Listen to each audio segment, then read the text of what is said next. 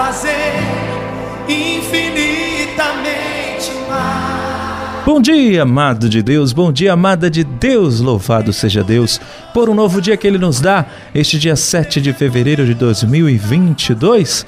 Mais uma vez estamos juntos com a graça do Senhor nesta quinta semana do tempo comum para juntos refletirmos e acolhermos a palavra de Deus. Espero que o teu coração já esteja aberto e que você tenha crescido na fé a partir da palavra do Senhor. Vamos juntos? Em nome do Pai, do Filho e do Espírito Santo. Amém. A reflexão do Evangelho do Dia. Paulo Brito.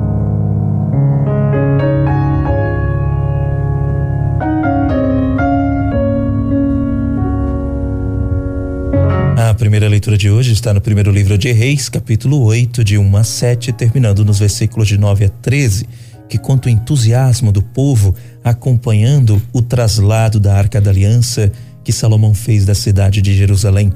O salmo de hoje é o 131 e o refrão: Subi, Senhor, para o lugar de vosso pouso. O evangelho do dia está em Marcos, capítulo 6, de 53 a 56.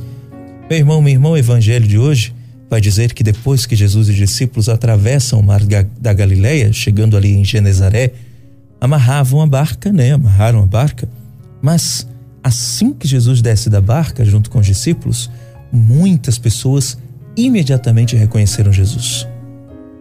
É, Jesus, ele percorria por toda a região e por toda a região o povo também ia atrás dele e levavam doentes em suas camas para o lugar onde ouviam falar que Jesus estava.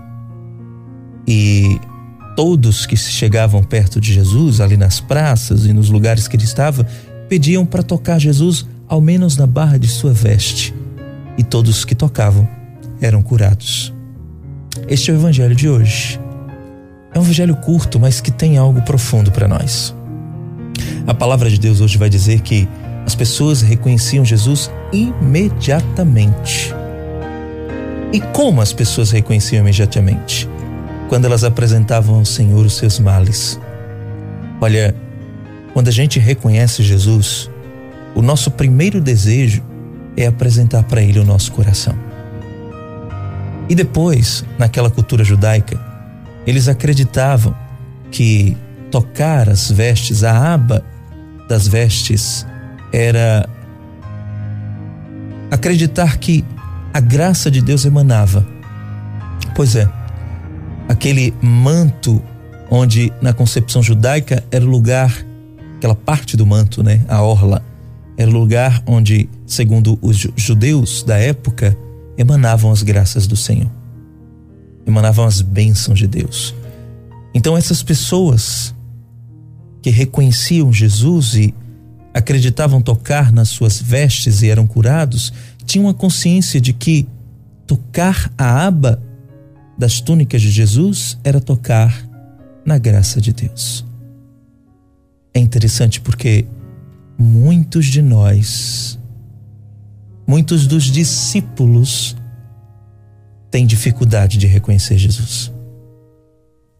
Basta você olhar para a Santa Missa ah, gente, nós ficamos impressionados com tantas aparições que inventam por aí.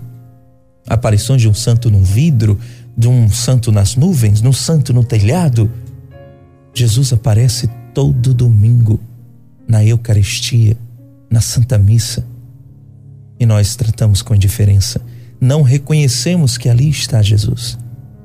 E por isso perdemos a oportunidade de tocá-lo. Mas Aquele que reconhece Jesus verdadeiramente abre logo o coração. Isso é fantástico, minha gente. Isso é lindo. Nós temos a possibilidade de tocar nas vestes de Jesus. Como isso? Pelos sacramentos. Porque os sacramentos são os sinais visíveis da graça de Deus para nós. Assim como os judeus acreditavam que tocar as vestes era emanar a graça de Deus sobre si.